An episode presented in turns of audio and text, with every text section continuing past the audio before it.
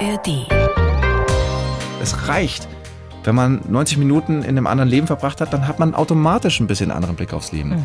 Und wenn ich nur das sehen würde, was ich in meinem Leben die ganze Zeit vor mir habe, dann ist es doch ein sehr beschränktes Leben. Und als Schauspieler darf ich in unterschiedliche Erfahrungen reinklettern und merke auch mittlerweile, ah ja, schau mal, in unterschiedlichen Lebensbedingungen kann der Mensch sehr unterschiedliche Sachen fühlen und tun. Und das ist, glaube ich, eine Erfahrung, die für uns alle total wichtig ist. Die blaue Couch, der preisgekrönte Radiotalk. Ein Bayern 1 Premium Podcast in der App der ARD Audiothek. Dort finden Sie zum Beispiel auch mehr Tipps für Ihren Alltag mit unserem Nachhaltigkeitspodcast Besser Leben. Und jetzt mehr gute Gespräche. Die blaue Couch auf Bayern 1 mit Dominique Knoll. Wir brauchen heute die ganz, ganz, ganz, ganz, ganz lange Showtreppe, denn mein Gast ist Regisseur, Drehbuchautor, Co-Produzent, preisgekrönter Schauspieler. Er spricht fließend Englisch und Spanisch und er kann singen und Klavier spielen und Saxophon und ist Zwillingspapa und das kriegt er alles in ein Leben rein. Herzlich willkommen, Florian David Fitz. Also an dieser Einleitung ist schon so viel falsch. Okay. Also, dass ich das in allen Leben reinkriege, ist schon mal einfach die erste Lüge. Wer sagte, dass ich das reinkriege? Zweitens habe ich so ein, so ein Gänsehaut, äh, so eine, so eine Peinlichkeitsgänsehaut. Aber danke für die Einleitung. Aber das ist wirklich allen Menschen, die in der Öffentlichkeit erfolgreich sind, gemein. Die können gar nicht damit umgehen, wenn man das mal so auf den Punkt formuliert und sagt, guck mal, das alles kannst du und hast du gemacht und das sind deine Skills. Warum ist ja, so? also erstmal spitzt sie das natürlich dann auf eine Art zu und zweitens sind wir Deutsche. Und uns Ah. Deutschen ist eine Bescheidenheit also eingehämmert. Und die schlimmste Sünde ist nicht, dass wir nichts können. Die schlimmste Sünde ist Mangel an Bescheidenheit in Deutschland. Also ich habe jetzt nichts vergessen in der Aufzählung. Ich bin weggeglitten auf deine Aufzählung, deswegen weiß ich gar nicht, was du alles gesagt hast. Also es ist ja für Sie ein Heimspiel. Jetzt haben wir geduzt. Ist nicht schlimm. Nein, wie machen wir wir, können, denn weiter? wir können doch nicht halb-halb machen. machen wir halb du, halb sie oder wie machen wir es? Nein, da machen wir, also ich komme jetzt wieder zum Sie zurück, weil das ist ja furchtbar, äh, lieber Zuschauer. Wir haben gerade vorher drüber gesprochen, dass der Zuschauer es mehr gutiert, wenn wir uns siezen. Obwohl wir sie überhaupt nicht kennen, haben wir uns schon geduzt von Anfang an. Insofern, wir kehren jetzt wieder zum Sie zurück und machen das richtig äh, seriös. Ja. Und der Zuschauer ist bei uns auch ein Zuhörer, lieber Florian. oh Mann, ich bin so ein Anfänger. Siehst du? Sehen Sie? Sehen Sie? Das kann ich nicht. Wir sagen noch mal guten Morgen. Also es ist für Sie, lieber Florian, ja ein Heimspiel heute. Sie leben in München, hergeradelt. Nee, ich bin heute nicht hergeradelt. Und wie gefällt Ihnen denn so Ihre Heimatstadt während der Wiesen? Also ich hatte jetzt so ein bisschen ein Problem, weil ich in der Gegend so rumreisen musste und es ist dann so ein bisschen schwer weg und herzukommen, was mir nicht mehr so bewusst war. Aber jetzt gerade ist ja wirklich Kaiserwetter und Allweibersommer und das ist natürlich für die Wiesen wunder, wunder, wunderschön. Aber nervt es Sie nicht auch ein bisschen, wie die Stadt so beieinander ist, sag ich mal, während des Oktoberfestes? Ja, ich bin ja mittlerweile nicht mehr im Kern der Stadt, deswegen kriege ich das, also bei mir verändert sich da nur ein laues Lüftchen. Während früher hat man es ja tatsächlich gerochen. Ich war zwar in Neuhausen Ja. und man hat die Wiesen von Neuhausen aus gerochen und das ist echt erstaunlich, weil der Münchner weiß, es ist ein paar Kilometer entfernt. Allerdings. Haben Sie denn eine Lederhose? Ja, klar. Echt? Sehr klar. Und gehen auch auf die Wiesen?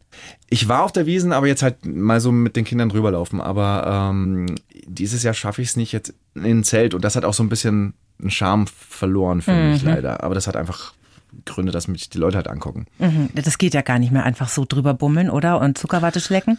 Ja, tatsächlich habe ich ganz blöd, wie so Michael Jackson hatte ich eine Baseballkappe auch und eine Brille und so. Das mache ich normalerweise nicht, aber auf der, auf der Wiesen ist es tatsächlich natürlich so, wenn man da ein bisschen zu lange stehen bleibt. Es ist ja auch alles gut, man möchte aber halt manchmal einfach nur über die Wiesen gehen und Versteh sich die Sachen total. angucken. Aber im Zelt ist es ja eher so, da möchte man ja auch ein bisschen loslassen und trinken. Und das fühlt sich aber eher so an, als ob man tanzt und alle gucken zu. Da muss man dann auf so eine Promi-Wiesen gehen, wo dann eh ganz viele Fotografen sind. Ja, genau. Und das ist dann eben die andere Wahl und das ist halt wirklich nicht so meine Welt. Also das, was ich früher an der Wiesen halt gemocht habe, ist dann ab und an in so einer Menge aufzugehen. Ja. Und entweder muss man halt dann drauf Punkt, Punkt, Punkt. Oder man muss halt nicht gehen. Aber sie sind halt immer in der Gala gleich am nächsten Genau. Tag. Das ist halt das Oder man geht halt auf die Mittagswiesen, wie so ein richtiger Münchner. Ja, total, Und setzt sich ja. raus im Biergarten. Ja. Für den kleinen Helden in ihrem neuen Hm. Film Wochenendrebellen wäre so ein Oktoberfestbierzelt ja ein totaler Hm. Albtraum. Der heißt Jason, ist zehn Jahre alt und ist ein Autist. Erzählen Sie uns doch mal kurz diese wirklich unglaubliche Geschichte, die Sie da verfilmt haben. Der Witz ist, die ist so unglaubliche Geschichte, dass wenn ich das Drehbuch gelesen hätte und gedacht hätte, das ist einfach nur ein Drehbuch, hätte ich gedacht, das ist zu ausgedacht. Aber es ist eine reale Geschichte. Also das Ja. ist wirklich einem Vater und einem Sohn passiert. Der Junge hat ihn mehr oder weniger ein bisschen in die Falle gelockt.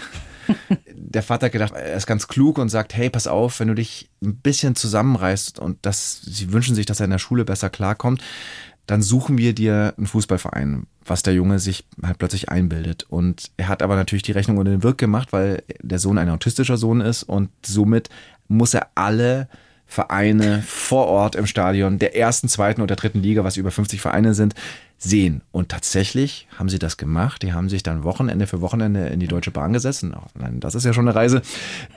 Und sind durch die ganze Republik gefahren und auch außerhalb mhm. Deutschlands und machen das immer noch und haben bisher 155 Spiele gesehen. 155. Und das eben auch in einem Umfeld, was für einen Autisten jetzt vielleicht nicht das logische Umfeld ist. Wie eng, laut, stressig. Ja, die waren in Dortmund auf der Südtribüne oh. und das ist, glaube ich, das krasseste, Oberliga, was ja. die Oberliga, ja, was in Deutschland zu bieten ist. Wie ist denn dieser Stoff zu Ihnen überhaupt gekommen? Weil der Jason und der Mirko, also die gibt es eben wirklich, ja. Papa und Sohn. Und wie haben Sie denn zum ersten Mal davon gehört? Ich kenne den Autoren, den Richard Kropf. Der hat dieses Buch, die haben ein Buch geschrieben und mhm. haben auch einen Blog. Also die haben dann eine lange Reise hinter sich und haben auch ganz schön viele Fans, die beiden. Und er hat gesagt, das ist so eine verrückte Geschichte, ich muss da unbedingt einen Film draus machen. Und darüber ist das Buch zu mir gekommen. Der Jason, der ist ja sehr special. Ne? Mhm. Ihm geht's ja zum Beispiel bei der Bewertung dieser Stadien und dieser Vereine überhaupt nicht darum, wer jetzt cool spielt oder ob es da irgendwie eine tolle Tribüne gibt, sondern er hat sehr individuelle Kriterien bei der Vereinssuche. Ne? Ja, aber auch sehr logische von ihm aus gesehen. Mhm. Also er ist sehr umweltpolitisch bewegt, was er auch wiederum logisch findet, mhm. weil er sagt, man will ja nicht die Erde kaputt machen, auf der man lebt. Das ist einfach nicht logisch. Insofern ist die Nachhaltigkeit des Vereines, ob es Einwegbecher gibt oder dann findet er Maskottchen furchtbar. Das liegt aber auch daran, dass er von einem furchtbaren Maskottchen umarmt wurde. ähm, einmal, dass die Spielerschuhe nicht bunt sein dürfen, dass kein Kreis gemacht werden darf. Ähm, Wenn die sich so umarmen, die Spieler. Ah. Dann die Toilettensituation und ob Nazis unter den Fans sind. Das sind alles ganz, ganz wichtige Kriterien. Und die beiden sind ja auch in einer Filmszene zu sehen, ja. oder? Ich durfte den ja. Film ja schon angucken. Da sitzen die hinter Ihnen ja, im Stadion? Ja. Wie war diese Filmarbeit dann für den echten Jason? Naja, also für die, also sie waren sehr, sehr nervös. Also vor ja. allem Mirko, der Vater, der Vater, der hatte halt so einen ganz langen Text und der hat sich natürlich ins Hemd gemacht. Aber hat er gut gemacht. Hat das super gemacht und hat auch gar nicht lange gedauert. Beim 87. Mal. Beim 87. Take war es klasse. ja, und für den Jason war das, weil ich kann mir vorstellen, wenn man so ein bisschen Stress hat mit aufregenden Situationen, vielen Menschen um einen rum und da bei Dreharbeiten ist ja Kamera, Licht, was weiß ich, wer da alles dabei ist, das ist ja schon auch für jetzt Menschen, die nicht mit so einer Krankheit zu kämpfen haben, schwierig. Also er war erstaunlich cool. Der Punkt ist, seit ich Jason kenne, ist er immer erstaunlich cool und wir machen jetzt ja viel Promo zusammen. Mhm. Das heißt, ich war viel mit dem unterwegs und ich glaube, er hat sich schon auch wirklich viel getan, weil ich habe auch gesehen, wie jetzt Mirko ihn anfasst, ungefragt, was eigentlich ein No-Go ist. Ah. Selbst mir ist es jetzt passiert zweimal, dass ich ihn einfach angefasst habe und ich so, boah, Jason, krass, ich fasse dich einfach so an. Ist dir das aufgefallen? Und er ist nicht gezuckt. Und er ist nicht gezuckt und er hat gesagt, es wird besser, weil er sich darauf einstellen kann und weil er, wenn er jemanden kennt, ist es für ihn okay. Also mhm. er hat ja die Regel, er darf berührt werden, wenn er es selber entscheidet. Mhm. Also ich glaube auch, dass er manchmal auch zu überreden ist bei manchen Sachen, aber andere Sachen natürlich. Mhm. Und man muss ja auch sagen, also kennt man einen Autisten, kennst du keinen Autisten. Ja. Das ist ja auch super individuell. Ne? Das kann man ja nicht sagen, ja. so ist Autismus, wie er da in diesem Film dargestellt wird. Das ist eine Möglichkeit, ja. oder? Es gibt Sachen, die typisch sind, aber ich glaube, was Mirko mir erzählt hat, er hat gesagt, vor Rain Man wusste keiner, was Autismus ist. Nach mhm. Rain Man hat jeder gedacht, Autismus ist so eine Inselbegabung. Mhm. Ich werfe Streichholz auf den Boden und der Autist kann mir sofort sagen, wie viele das sind. Das ist aber gar nicht so richtig die Realität. Es gibt Spezialinteressen bei ganz vielen, mhm. die man mhm. auch früher Asperger genannt hätte. Aber das heißt noch lange nicht, dass die hyperintelligent sind. Mhm. mhm. Alle. Ja, das ist nicht so. Und ich glaube, die zweite Sache, mit der sie kämpfen, ist eher, dass es eine, äh, Mirko sagt immer, es ist eine unsichtbare Behinderung. Mhm. Das ist kein Rollstuhl und es ist kein Blindenabzeichen, sondern das Kind sieht ja ganz normal aus, verhält sich vielleicht ein bisschen special, aber ja, viele verhalten sich special. Mhm. Und das ist, glaube ich, schwer, weil sie sich dauernd erklären müssen. In dem Film kommen ein paar Szenen vor, wo Leute drumherum sehr irritiert reagieren. Und natürlich würde man irritiert ja. darauf reagieren, ja. weil ein Kind ausrastet. Und die sagen natürlich, hey, sie müssen das Kind mal erziehen. Erziehen, mhm. ja. Sie müssen dem Kind mal irgendwie Grenzen setzen, was auch die logische Konsequenz ist. Na, aber klar. man kann diesem Kind keine Grenzen setzen. Also man kann es probieren, ja, aber dann geht das Ganze nur noch mehr nach hinten mhm. los.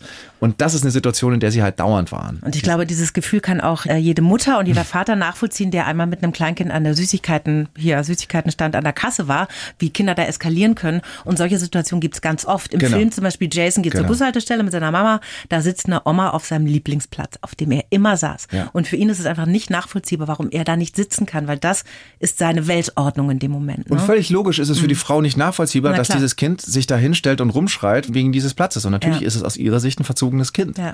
Und das fand ich auch toll an dem Film, dass man sich einfach überlegt hat, okay, bevor du immer so schnell Hm. eine Meinung rausballerst, überleg mal, vielleicht ist das ja jetzt so eine Situation, dass diese Mutter und dieser Vater seit Jahren kämpfen und seit Jahren in der Öffentlichkeit immer wieder diese Situationen erleben, dass man da vielleicht auch ein bisschen milder wird, ne? Ach, ich glaube, Milde insgesamt ist wahrscheinlich nicht so schlecht für uns alle. Aber ja. wir, wir nähern uns in kleinen Schritten. ja, manchmal habe ich das Gefühl, wir gehen aber auch rückwärts von der Milde. Übrigens auch von den Seiten, die Milde beanspruchen. Das schließt sich ja leider nicht aus bei uns Menschen. Ja, ja. Für welchen Fußballverein schlägt denn Ihr Herz, Herr Fitz? So, jetzt kommen wir zu der ganz pikanten Frage. äh, die Wahrheit ist für keinen. Noch nie? Nein, noch nie. Also ich bin überhaupt nicht fußballaffin und habe mich dann natürlich irgendwann für die WM und so dann doch erwärmt. So ein Fähnchen und so. Nein, nein, ich habe schon sehr leidenschaftliche, also wirklich auch 2006 sehr viele Tränen vergossen und so und mich nicht mit den Italienern freuen können dann. Also ich hatte da schon meine Momente, aber was die Bundesliga angeht und das Vereinswesen kannte ich mich zero aus. Also null. Ich war einmal in meinem Leben im Münchner Olympiastadion, als das noch als Fußballstadion genutzt wurde und habe vom Spiel nichts mitbekommen, weil mir die Füße wehgetan haben und ich war der Einzige, der gesessen ist. Also ich verstehe auch das Spiel so bedingt. Es ist jetzt kein super kompliziertes Spiel, aber Also abseits erklären wäre schwierig. ich finde Abseits nicht so kompliziert. Also so, das sagen okay. alle natürlich, dass Ja, ja, Abseits so ja. kompliziert ist. Das kann man erklären. Ich habe nur kein Talent dafür. Ich bin der Legastheniker. Mhm. Auf dem Auge bin ich blind. Ich habe andere Talente. Und deswegen hat mich das auch nie gepackt. Ich habe allerdings jetzt bei diesem Film, und das war auch übrigens auch ein Grund, diesen Film zu machen, Mhm. ohne Witz, weil ich dachte, es ist so ein Geschenk für mich, mal das alles kennenzulernen. und wir sind ja wirklich durch ganz Deutschland durch und haben ja wirklich die Spiele in den Stadien gesehen. Toll. Das war zwar mitten in Corona, aber da war mal kurz offen und wir haben unseren gesamten Drehplan drumherum gestrickt und sind sonntags immer in die Stadien gegangen. Und für mich war das so eine tolle Reise, diese unterschiedlichen Gebräuche zu sehen und vor allem auch meine Stereotype mal ein bisschen loszulassen, wo ich dachte, das sind einfach alles rülpsende, biertrinkende, pöbelnde Leute. Und zu sehen, was da für eine Liebe ist und was mir eigentlich entgeht. Ja. Heißt noch lange nicht, dass ich dafür ein Gen habe. Ja? Trotzdem weiß ich, was mir entgeht. Das weiß ich mittlerweile. Ja, und ich finde, man muss ja auch nicht unbedingt Fan sein, sondern, wie Sie schon sagen, einfach mal in diese Atmosphäre einzutauchen. Bei mir ging das auch so, wenn die dann immer so beim Stadion, wenn ihr da so raufgegangen seid, der Jason und du, der Jason und Sie. Und wir fallen in die Falle. Das ist, weil wir Berufsjugendliche sind. Ja, wir fallen einfach in die. Kuschelfalle die ganze Zeit. Und dann geht da diese, diese, das ist ein Vibrieren ja fast schon, ne? Jetzt ist tatsächlich mal, also da muss man mal sagen, das funktioniert tatsächlich im Kino. Das funktioniert, glaube ich, auf dem Laptop nicht so gut. Und jetzt, als ich das selber im Kino gesehen habe, wenn man da rausgeht und wir waren ja wirklich in Bochum und da waren wirklich 80.000 Leute und das im Kino zu sehen mit der Geräuschkulisse, da hat man ja wirklich das Gefühl, man ist dort und was das mit dem Menschen macht. Und dann versteht man auch, warum manchmal das für den Menschen gut ist, auf eine positive Art sich zu verlieren. Ich weiß, wir haben eine bestimmte Vergangenheit, da haben sich zu viele Menschen im Kollektiv verloren, aber es ist ein Bestandteil von uns, der manchmal notwendig ist. Und manchmal habe ich jetzt das Gefühl, wir sind aufgeschmissen mit uns selber, dass wir die ganze Zeit uns selber so wichtig nehmen müssen. Und das ist dann was Erfreuliches, wo es mal um was anderes geht und man trotzdem Emotionen fühlen kann. Ja, und aber wenn man auch in so einer Menge dann eintauchen kann, die dasselbe fühlt, das ist einfach was ganz Faszinierendes, weil du da auch spürst, wie verbunden wir alle ja immer sind, aber wir spüren es halt nicht. Genau. Da spüren wir es dann. Ich finde, das ist auch eine total abgefahrene Erfahrung, wenn man mit anderen Menschen singt. Das ist so ähnlich, ne? Ich glaube, so eine Kollektiverfahrung ist was, was ganz Tolles. Und wie gesagt, wir haben da so ein bisschen ein Päckchen zu tragen und trotzdem ist es für uns alle wichtig, das zu erfahren. Also ich stand in Dortmund und als die alle aus einer Kehle gesungen haben, habe ich geheult. Obwohl ich aus purer Überforderung, obwohl ich keine Aktien in diesem Spiel habe. Es ist eine reine, irgendwie so äh, grundlegendes Stammhirn. Irgend so ein Reptilienhirn-Sache. Also man versteht es auch gar nicht. Man kann es auch in derselben Sekunde doof finden, aber man weint. Es berührt einen. Es könnte vielleicht auch dran liegen, dass sie ein sehr empathischer Mensch sind. Ja, nein, das glaube ich nicht. Ich auch, auf gar keinen Fall. Also wenn ich mir ihre Filme so anschaue, auf gar keinen Fall. Die Geschichte eines autistischen Jungen, die Geschichte eines Jungen, der im falschen Körper geboren wurde, lieber ein Mädchen wäre, die Geschichte eines jungen Mannes mit Tourette-Syndrom und die Geschichte von einem schwulen Mann, der sich vor seinen besten Freunden nicht outen kann im perfekten Geheimnis. Also das ist schon ein großes Herz, eine große Nähe zu Menschen mit Außenseitergeschichten auch so ein bisschen, ne? Ja, also, aber das jetzt auf mein Leben zu transferieren, das heißt, ich bin im Leben genauso schuldig wie wir alle. Darum geht es doch nicht. Es geht darum, dass Sie ein Multiplikator sind. Mhm. Und Sie haben die Möglichkeit, Stoff auszuwählen mhm. für die Dinge, die Sie dann ins Kino bringen, mhm. die sich zum Glück sehr viele Menschen immer wieder angucken. Mhm. Und das ist doch wunderbar, wenn wir uns oft, ich habe mit meiner Kollegin Manuela heute gesprochen, Mittag, dass man sich manchmal so wahnsinnig machtlos fühlt, mhm. dass man so viel mehr tun will. Und Sie haben die Möglichkeit zu wirken, indem mhm. Sie solche Stoffe verfilmen. Und dafür muss man eine gewisse Wärme haben, eine gewisse Empathie, Interesse an anderen Menschen. Und da hat man schon eine ganz schöne Strahlkraft dadurch, oder? Also ich jetzt kommen wir ins ganz Grundsätzliche. Ich finde, wir sind so ein bisschen in der Zeit, wo auf der einen Seite wir immer das Gefühl haben, wir müssen unseren didaktischen Zeigefinger heben und den Leuten sagen, was jetzt zu fühlen ist und zu denken und was jetzt richtig ist. Und auf der anderen Seite ist das Erzählen so ein bisschen verloren gegangen. Und deswegen begreife ich jetzt tatsächlich zum ersten Mal, dass es tatsächlich was sehr Wertvolles ist. Ich hatte früher immer so einen leichten Minderwertigkeitskomplex, dass man halt in Sendungen gesessen ist mit Leuten, die wirklich was gemacht haben und man ist aber auch nur Schauspieler. Mhm. Und da habe ich mir gedacht, was machen wir denn eigentlich? Das ist einfach ein völlig aufgeblasener Beruf für das, was es eigentlich ist. Und jetzt habe ich das Gefühl, warte mal, wir sind gerade in einer Zeit, wo das ein bisschen so ins Hintertreffen geraten ist. Diese Fähigkeit, die wir Menschen mitbekommen haben, im Gehirn und im Herzen zu reisen. Mhm uns in ein anderes Leben reinzuversetzen, ohne dass wir was davon wollen, ohne dass wir was lernen, ohne ein anderes Ziel, einfach nur uns fallen zu lassen und eine andere Erfahrung zu machen als die eigene das ist eigentlich schon Zeitreisen. Mhm. Und das ist eigentlich schon so eine geniale Maschine, in die wir einsteigen können. Und das finde ich, das alleine zu nutzen, das ölt uns und ölt unsere Emotionen und unsere Seele. Und das finde ich total wichtig. Und einfach das noch mehr zu nutzen mhm. und nicht sofort zu sagen, du sollst aber jetzt das lernen, dass du das und das machst. Es reicht. Wenn man 90 Minuten in einem anderen Leben verbracht hat, dann hat man automatisch ein bisschen anderen Blick aufs Leben. Mhm. Und wenn ich nur das sehen würde, was ich in meinem Leben die ganze Zeit vor mir habe, dann ist es doch ein sehr beschränktes Leben. Mhm. Und als Schauspieler darf ich in unterschiedliche Erfahrungen reinklettern und merke auch mittlerweile, ah ja, schau mal, in unterschiedlichen Lebensbedingungen kann der Mensch sehr unterschiedliche Sachen fühlen und tun. Mhm. Und das ist, glaube ich, eine Erfahrung, die für uns alle total wichtig ist. Ja, und ich finde aber auch, dass es gerade bei Ihren Stoffen eine große Stärke. Ich hatte noch nie das Gefühl, da ist irgendwo ein erhobener Zeigefinger oder sowas. Gar nicht. Weil ja regelmäßig die Helden, ich sag mal zum Beispiel bei Oscars Kleid, der Papa, der ist ja komplett überfordert. Mhm. Ja, der scheitert ja, der mhm. säuft und der mhm. ist eigentlich, kriegt ja nichts auf die Reihe erstmal und kann null damit umgehen, dass sein Sohn jetzt nur in einem Mädchenkleid mhm. rumläuft. Und das ist ja dann wieder auch was ganz Menschliches. Da ist ja kein souveräner, super Woker Daddy, der jetzt sofort sagt, na klar, Oscar, zieh doch mal Kleid an. Das wäre ja auch keine easy. Geschichte. Eben, ja. Ja, man ja. möchte ja auch eine Geschichte erzählen und eine Reise erzählen. Und natürlich ja. ist auch da der Humor versteckt der Humor, da war natürlich nicht drin, dass ein Superwalker-Dad ähm, was gelehrt bekommt, was er eh schon weiß. Sondern ein Polizist in einem supermännlichen Beruf. Ne? Jemand von der Straße. Ja. Jemand mhm. von der Straße, der in einem supermännlichen Beruf sich selber behaupten muss. Mhm. Ja, ist ja auch so, dass die Jungs sich auf eine Art unter Jungs selber behaupten müssen. Ja. Und dass das Kind alles das qua Existenz in Frage stellt. Das mhm. ist natürlich der mhm. Punkt. Und da gibt es sehr viel Humor drinnen, weil es ist natürlich ein großer Humor, Männlichkeit in Frage zu stellen. Da gibt es viel zu lachen. Vor allem, wenn das ein Mann macht. ja, natürlich. Wir schreiben jedem Gast einen Lebenslauf, lieber Florian. Mhm. Haben wir auch für Sie gemacht. Ich würde Ihnen den, nee, den nicht, ich habe eine extra groß ausgedruckte, weil ich wusste ehrlich gesagt nicht, ob Sie schon eine Lesebrille brauchen. Na, ich bin kurzsichtig, die ist mir noch bis jetzt Sehr erspart geblieben. Okay, Schriftgröße 16 geht, ne? Sie sind 18 15 Seiten für zwei Zeilen. Ich bitte Sie, den vorzulesen. Ich muss das vorlesen. Ja, und danach sprechen wir drüber. Oh Mann, aber da muss ich auch so Sachen vorlesen, die ich vielleicht auch. Ja, okay. da freue ich mich jetzt schon. Oh, geil. Ich heiße Florian David Fitz und ich bin ein disziplinierter Kreativer mit vielen Ideen. Als Schauspieler, Autor und Regisseur finde ich es wichtig, dass in meinen Filmen ein Thema steckt, das mich gerade interessiert. Schon in meinen Anfängen, Klammer auf, bei Rosamunde Pilcher, Klammer zu, habe ich alle wahnsinnig gemacht mit meinen Ansprüchen an mich selbst. Geprägt haben mich meine Kindheit im Hotel, die schwierige Zeit bei dem Pfadfinder. Also, ja, okay. Meine Schauspiellehrerin Helga Engel und mein erster großer Kinoerfolg mit Vincent Wilmer. Jetzt arbeite ich eigentlich immer an mehreren Dingen gleichzeitig und bin auch Papa geworden. Bin auch als Papa gefordert. Darum wünsche ich mir für die Zukunft öfter mal das Handy wegzulegen und ein Rendezvous mit dem Hier und Jetzt. Ja, das stimmt.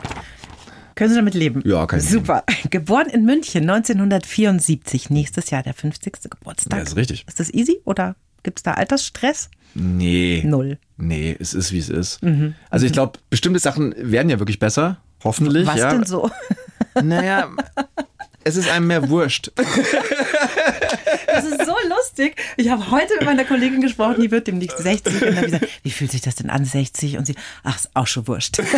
Arschewurscht. Arschwurscht. Ja, ich, ja, ein gewisser Wurstsalat ist heilsam.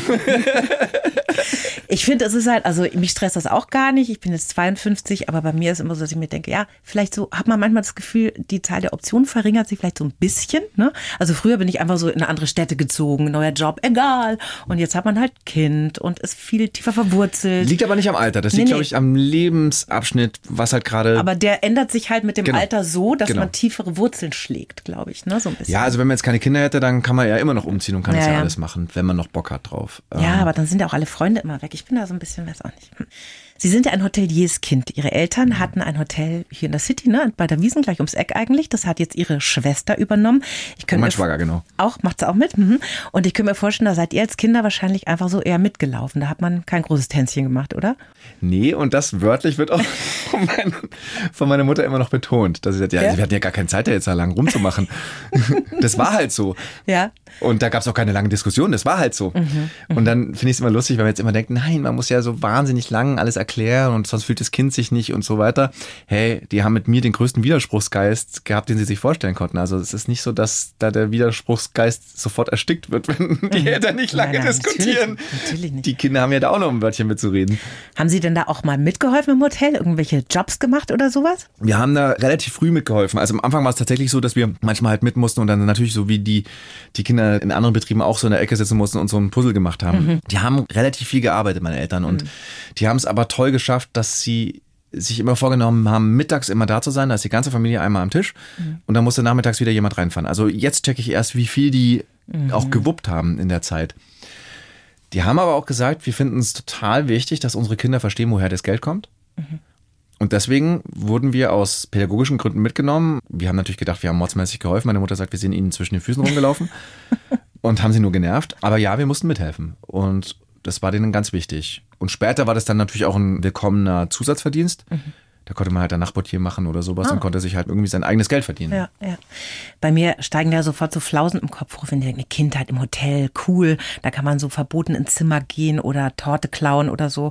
Wie waren Sie da so drauf? Ja, da- alles das. Also wir haben natürlich immer den Aufzug blockiert, sind hoch und runter gefahren und haben irgendwie uns ganz cool gefunden, wenn wir irgendwie einem Zimmermädchen die Zunge rausgestreckt haben. Das war schon, das ist Nonplusultra an Frechheit. Und dann gab es diesen Speicher, den ich ja dann später auch mit meiner Schauspiellehrerin besetzt habe, der noch so ein Relikt aus den 60ern war, weil den keiner gebraucht hatte, mit so einer Treppe. Ich weiß gar nicht, wie wir Helga Engel da immer hochgekriegt haben, ohne dass sie sich die, die War schon ein bisschen älter, ne? die, die, ja, die war dann schon so in Richtung 80, äh, ohne dass sich die Beine zu brechen. Also das war eigentlich, das war eigentlich sträflich.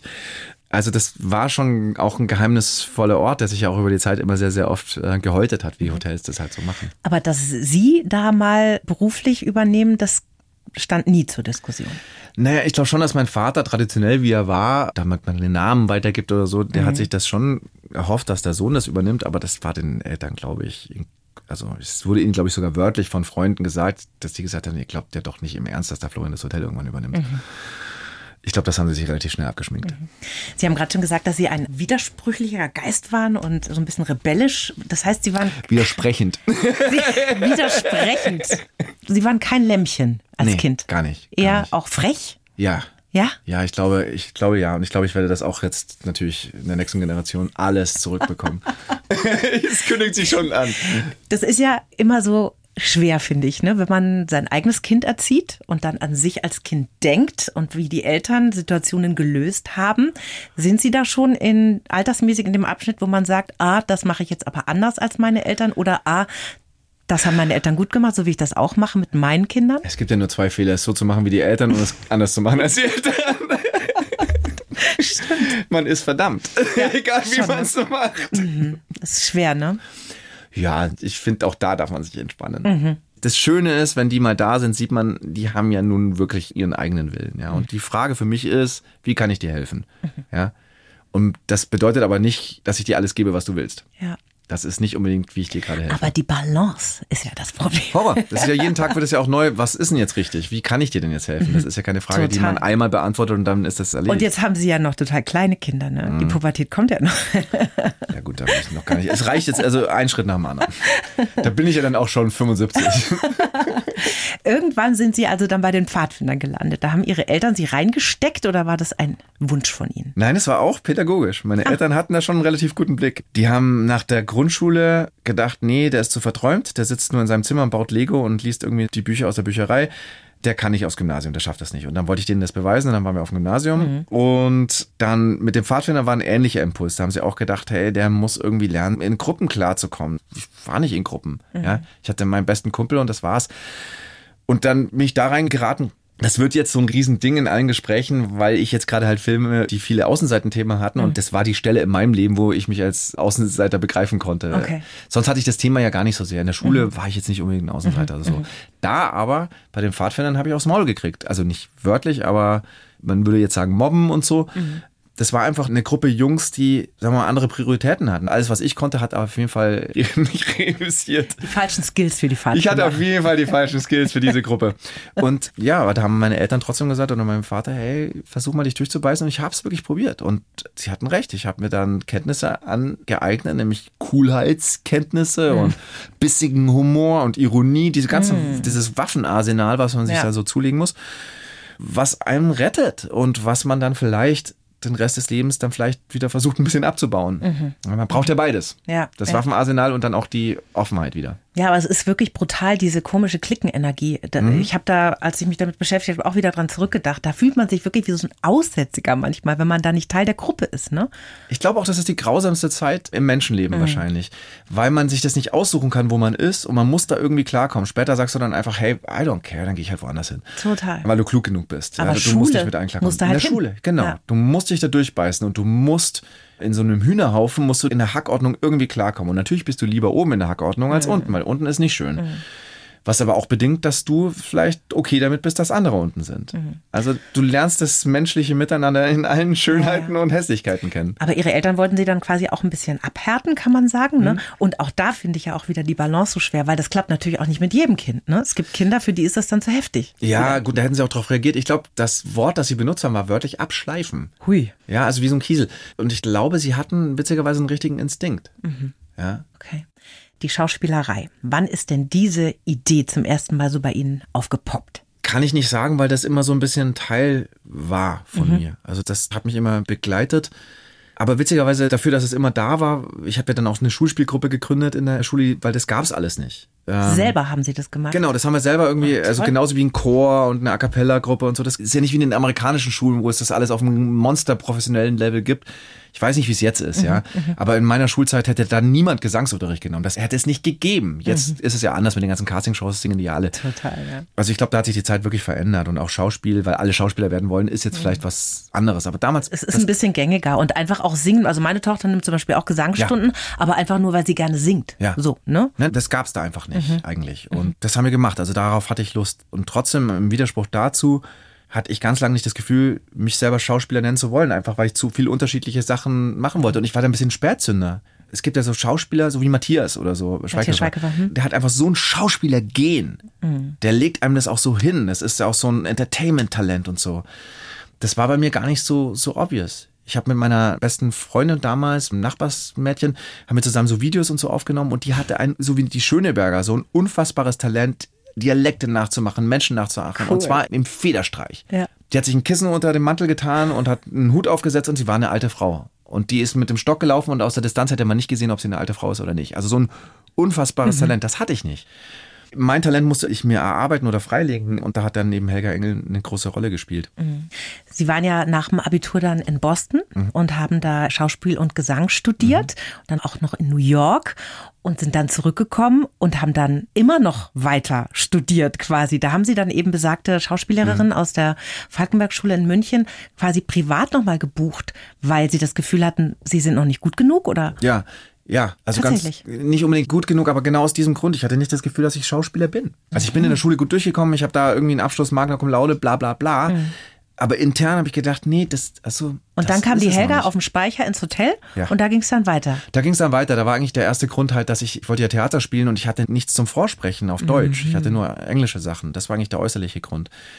Und dann hat die, wie so ein Schauspiellehrer Schraubstock, mich eingeklemmt und hat mich erst drei Jahre später wieder entlassen. Ich glaube auch, ehrlich gesagt, hatte sie eine Aufgabe gefunden, die sie nicht mehr hatte mhm. nach der Schule. Und mhm. das hat sich dann so bedingt. Das hatte auch ein bisschen was Ungesundes auch.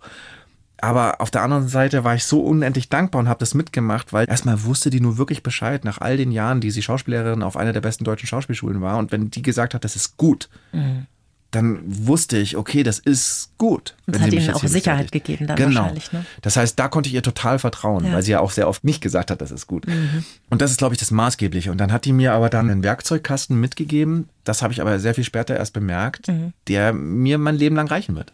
Können Sie das mal erklären für alle Nicht-Schauspieler, was die Ihnen da mitgegeben hat, was Sie vorher noch nicht hatten oder wo Sie das Gefühl haben, das fehlt mir irgendwie? Ja, es ist natürlich so ein bisschen schwer, weil das dann so Schauspielerbegriffe sind. Ah, okay. Aber am Ende ist es ja ein Handwerk. Mhm. Aber ein Handwerk, das man mit seinem eigenen Körper und seiner eigenen Fantasie mhm. ausfüllt. Und sie, obwohl sie aus einer deutschen Schauspielschule kam, war eine große in der Tradition von Strasberg, was ja eigentlich ein amerikanischer Schauspieler mhm. ist. Und Strasberg und der Frau Stanislavski haben ja quasi ein Ende gemacht mit diesem ganz äußerlichen Schauspielen, wo man einfach nur so tut und dann wird ganz groß alles dargestellt mhm. und so wie Hänschen sich das vorstellt und dann angefangen zu sagen, wie ist es denn wirklich, mit der eigenen Fantasie mhm. zu arbeiten und zu sagen, wie kann ich das denn konkret anbinden an mich mhm. als Menschen mhm. und an die Situation, die da ist und was passiert dann mit einem. Und da kommt man in eine sehr widersprüchliche Situation. Ja, man kriegt so einen Monolog hingeknallt, da ist irgendeine Figur, da passiert das und das, wie mhm. in jedem Film. Ja, ich komme in eine Situation rein, die nicht meine eigene ist. Ja. Und wie kann ich mir das jetzt vorstellen, dass das meine eigene mhm. wird? Und das kann man durch Trainieren der Fantasie. Das fängt an mit so blöden kleinen Übungen wie eine Frühstückstasse nimmt man in die Hand und jeden Morgen wird diese Frühstückstasse in die Hand genommen und dann soll man sagen, wie schwer ist sie, wie fühlt sie sich an, also wie ist das ganzheitlich Getränk? erleben, wahrnehmen. Ganz genau mhm, wahrnehmen, mhm. dann die Tasse weg und dann das beschreiben. Also wirklich, ah. dass die sehen ganz konkret, das ist so konkret wie diese Frühstückstasse. Und dann trainierst du ein bisschen das Vorstellungsvermögen. Und mhm. das Schöne beim Schauspielberuf, das Leben trainiert ja auch das Vorstellungsvermögen. Man mhm. hat mehr und mehr erlebt es ist einem mehr und mehr passiert. Mhm. Und da passieren einem so seltsame Dinge wie, man trennt sich, man bricht in Tränen aus, mhm. liegt auf dem Boden und denkt sich, ach so ist es wirklich, das muss ich mir merken. Absolut, absolut. Das ist das Schizophrene und das Wunderbare am Schauspielberuf. Das alles ist gültig und alles ja. ist interessant, was einem auch an grauenhaften Sachen mhm. passiert im Leben. Und auf der anderen Seite kann man sich mehr und mehr vorstellen. Und das mhm. passiert aber den ganz normalen Leuten ja auch. Man wird sentimentaler, weil man sich mehr und mehr vorstellen kann, wie es anderen Leuten geht. Ja. Also man trainiert die Fantasie und die Spiegelneuronen und dann trainiert man den Körper, dass man unterschiedliche Körperlichkeiten sich aneignen kann, die halt mhm. nicht die eigene private mhm. sind. Aber da ist ja Theater nochmal einfach anders als Film, mhm. wo beim Film natürlich man viel näher den Leuten in die Augen schaut mhm. und halt sofort merkt, wenn das nicht aus der Person selber rauskommt. Wie tief tauchen Sie denn da eigentlich ein? Also gerade wenn Sie jetzt Rollen spielen wie bei Vincent Wilmer, mhm. da haben Sie eben einen Tourette-kranken jungen Mann gespielt, der nach dem Tod der Mutter in ein tiefes Loch fällt. Und das fand ich wirklich beeindruckend, wie Sie das gespielt haben. Wie finden Sie denn da wieder zurück? Also natürlich haben Sie dann keine Ticks, weiß ich schon, so in Ihrem normalen Leben. Aber das ist ja auch ein spezielles Mindset gewesen. Das war ja viel Wut da drin in dem jungen Mann mhm. immer wieder. Ist es dann so, dass man nach den Dreharbeiten nach Hause geht und sagt, so, jetzt mache ich mir eine Currywurst? Ja, man macht sich die Currywurst nachher. Aber das heißt aber nicht, dass einen diese Rollen nicht irgendwie bleiben. Mhm. Also Sachen, mit denen man sich länger beschäftigt, machen schon was mit einem. Witzigerweise kann man zum Beispiel sagen, Dr. Diary, diese Figur in Dr. Diary hat was mit mir gemacht, weil ich sie sehr lange gespielt habe. So einen schnöseligen jungen Arzt haben sie da Ja, gespielt, vor allem ne? aber auch dieser mhm. zynische Humor mhm. und diese schnippige Art mhm. und immer einen Konter zu haben. Man mhm. geht schon danach nach Hause und ist tendenziell noch aufgekratzt ah, auf diesem Level. Okay. Also das passiert schon, dass man das so mitnimmt. Und bei Vincent war es ja so, da muss ich ja körperlich was draufschaffen, was man selber nicht hat, aber man muss es bei sich selber suchen. Das hat mir mhm. Helga ja beigebracht. Mhm. Und das äh, war dann sehr interessant, auch mit Leuten zu sprechen, die dann Tourette hatten. Man kann sich die von anderen Leuten abgucken, mhm. aber am Ende guckst du, was ist denn, was, mit was, was will denn mein mhm. Körper? Und dann entspringt dir das tatsächlich auch selber und dann ergibt sich das erstaunlich und erschreckend logisch. Sie haben gerade schon Doctor's Diaries erwähnt. 2008 war das. Das war so der erste große Durchbruch, kann man sagen, ne? Diese Serie. Da haben Sie eben diesen jungen Oberarzt gespielt, auf den alle Frauen total abgefahren sind und so sehr, weiter. Sehr, sehr interessant, ne? Auch in der heutigen Zeit, weil er ja genau das Gegenteil ist von dem, was eigentlich verlangt wird. Und das ist so die Figur, auf die alle Frauen abgefahren sind. Und die immer so, warum stehen alle auf die? Ich so, äh, sagt ihr es mir? Er ist eigentlich überhaupt nicht sympathisch, oder? Das war die große Freiheit der Figur, muss man mhm, sagen. Mhm. Die war nicht angelegt als die Figur. Das war kein Sympathie Dr. Brinkmann. Nein, die Sympathie Sympathie einheimsen musste. Deswegen hatte ich alle Freiheiten der Welt. Mhm. Und wenn man dem aber trotzdem eine Widersprüchlichkeit gibt, mhm. auch hier diese alte Regel, das Gegenteil zu suchen, ja. wo ist die Sehnsucht von dem? Und ich glaube, der Trick war bei Doctor's Diary, dass alle, die haben so wahnsinnig viel gestritten. So ähnlich halt wie in diesen alten Rock Hudson, äh, mhm. äh, Doris Day Filmen. Mhm. Damit das dem Zuschauer Spaß macht und uns auch Spaß macht, müssen die Figuren einen gewissen Spaß dran empfinden. Ja. Das heißt, ich habe irgendwann gedacht, eigentlich dieser Streit ist deren Sex. Mhm. Das heißt, wir spielen jede Streitszene wie eine Sexszene und jede Sexszene wie eine Streitszene. Und, und, das war irgendwie der Trick und das hat den Spaß ja. ausgemacht. Ja. Mit diesen tollen Dialogen, die ja Bora Daktekin Total, gab es ja auch einen Grimme-Preis dafür. Ja, ne? ja, ja. Wow. Also Bora ist ja dann auch noch, hat ja dann noch viele Sachen gemacht, wo er bewiesen hat, was für tolle Dialoge er schreiben kann und Filme. War das dann jetzt der Moment damals, in dem Sie gedacht haben, okay, ich habe das jetzt geschafft mit der Schauspielerei und meine Mama kann jetzt ruhig schlafen, weil der Sohnemann verdient Geld und hat eine Arbeit ich habe ja witzigerweise relativ schnell Geld verdient äh, und konnte eigentlich bis auf einen Monat, wo meine Eltern mir mal helfen mussten, konnte ich eigentlich immer. Ach, das okay ging immer schon leben. ganz gut. Ah, okay. Ja, ja. Mhm. Es kommt auch an, auf welchem Level. Also man mhm. muss ja mhm. jetzt nicht leben wie Michael Jackson. Mhm. Ach, warum immer Michael Jackson dran glauben muss. wie, keine Ahnung. Man muss ja nicht auf so total wie Kim. Kardashian. ja, wie Kim Kardashian. Also, aber für mich vom Theater kommend war das spektakulär, was man im Film verdient hat. Mhm. Ja, also das war alles schon ziemlich okay. Aber nee, meine Mutter hat das nie abgelegt. Meine Mutter hat mich neulich nochmal gefragt. Sie hat gesagt, ja, also du bist ja selbstständig, das kann ja jederzeit vorbei sein. Ich so, hey, was soll denn noch alles passieren, dass du mal sagst, es ist okay? Aber haben Sie nicht gesagt, Mama, ich habe ein bisschen was gespart mittlerweile? Es ist doch auch irgendwann gut. Lass doch mal, das merkt man, dass man halt auch diese Sorgen so mitnimmt. Mhm, ja? Mhm. Matthias Schweighöfer, ja. haben Sie vorhin erzählt, ist ja ein guter Freund von Ihnen. Der lebt mittlerweile in L.A., dreht in Hollywood, macht da fett Karriere, Netflix-Serien am Start und so weiter. Das wäre wohl nichts für Sie, Hollywood. Das wäre für uns alle, wenn es ein interessanter Film oder ein interessanter Projekt ist, ist es doch für uns alle was. Mhm. Aber es ist nichts, was ich aktiv anstrebe. Mhm. Aus zwei Gründen, weil ich dort gelebt habe hm. Es ist nicht mein großer Traum. Und zweitens, weil ich mir die ganz einfache Frage stelle, und deswegen bin ich ja auch schon 50, äh, fast, welche Verbesserung lässt sich in meinem Leben dadurch erzielen? Ja. Und ich sehe keine. Ich sehe ehrlich gesagt, dass das Leben dann nur noch mal kleiner wird, weil dich noch mehr Leute erkennen. Ja. Du hast noch mehr Geld, das du dann komisch ausgeben musst an Orten, wo kein anderer hin kann. Mhm. Bist immer weiter weg vom Leben. Mhm. Also ich weiß nicht, ob sich mein Leben verbessern würde. Und übrigens, so wahnsinnig geile, die machen ja auch jetzt gerade eher Superheldenfilme als jetzt wahnsinnig spannende Sachen. Ich glaube, ich habe nicht das Gefühl, dass ich hier an einer schlechten Stelle bin. Das habe ich auch nicht das Gefühl, dass ich an einer Nee, aber es ist lustig, dass wir das halt immer denken. Das ist auch halt ja, natürlich irgendwie ja. von uns sehr. Nee, lustig. weil äh, manchmal ist es ja nur so, dass man sagt, eigentlich will ich das gar nicht, aber es kitzelt mich doch ein bisschen, der Gedanke daran. Manchmal ist es ja so. Ja, also ich glaube, natürlich ist es toll und beeindruckend, mhm. aber für Matthias ist es absolut richtig, weil für Matthias ist das der große Traum. Mhm. Immer schon. Das ist es. Mhm. Und, und deswegen ist es absolut richtig und fühlt sich auch richtig für ihn an. Und mhm. trotzdem wird er wieder hier sein, weil am Ende ist er auch ein Kind aus der Heimat. Mhm. Wenn man sich so ihre Filmvita anschaut, ne, dann ging es los mit Schauspieler, dann Drehbuch geschrieben, Regie geführt, Co-Produzent. Da ist ja immer so ein Päckchen dazugekommen bei der Gestaltung. Ist das jetzt so, dass Sie sagen, Sie suchen immer wieder neue Herausforderungen oder da wohnt auch vielleicht so ein kleiner Kontrollfreak in Ihnen? Also zweiteres sicher. Ah. Also okay. ganz, ganz, ganz klar zweiteres. Und das wird mit diesem Beruf nicht besser tatsächlich. Ja. Mhm. Also mit diesen Aufgaben, die da drinstecken oder was von mir an meinen Persönlichkeitsanteilen gebraucht wird, mhm. Beruf, die übe ich die ganze Zeit ein die würde ich gerne im Privatleben mal ein bisschen wieder mehr zur Seite lassen. Das ist eher das, was ich probiere. Aber es war kein so ein bewusster Plan. Das ist es nicht. Aber das hat sich ergeben und Sie haben mhm. die Herausforderung angenommen. Genau. Sozusagen. So eher kann so, beschreiben. Ja. Okay. So. Ihr Privatleben halten Sie ja aus der Öffentlichkeit raus. Ja. Das habe ich vollstes Verständnis dafür. Aber es gibt doch einen kleinen Instagram-Star im Hause Fitz. Ne? So. Der heißt Elmo. ja, die kleine Rampensau. ein kleiner, weißer, süßer Hund. Den sehen wir auf Instagram ab und zu mal beim Gassi gehen. Darf der denn auch mit zum Wandern? Denn da können Sie auch so ein bisschen die Seele ausruhen, oder? Beim Wandern. Ja, das Blöde ist, ich rede jetzt die ganze Zeit darüber, wie Wandern die Menschen heilt und ich war seit eineinhalb Jahren nicht beim Wandern. Muss doch jetzt keiner wissen. Ja, aber das ist aber, ich meine, ich merke es dann immer, wenn ich dann bei so Sendungen drüber spreche, dass ich mir denke, hey, das, du machst hier gerade echt einen Fehler. Aber es ist halt natürlich nicht so leicht, sich Freiräume gerade zu schaffen, zum gehen. Woran liegt das denn? Woran kann das denn liegen? Keine Ahnung. Das ist so ein bisschen das Problem. Aber ich arbeite dran. Mhm. Aber dann darf Elmo auf jeden Fall mit, sonst wäre es ja auch blöd.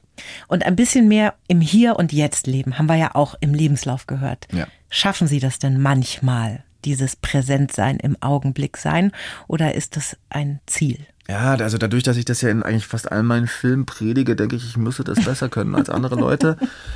Merke aber zunehmend, dass das eigentlich auch Schmarrn ist. Also ich glaube, dass das allen innewohnt, dieses Problem.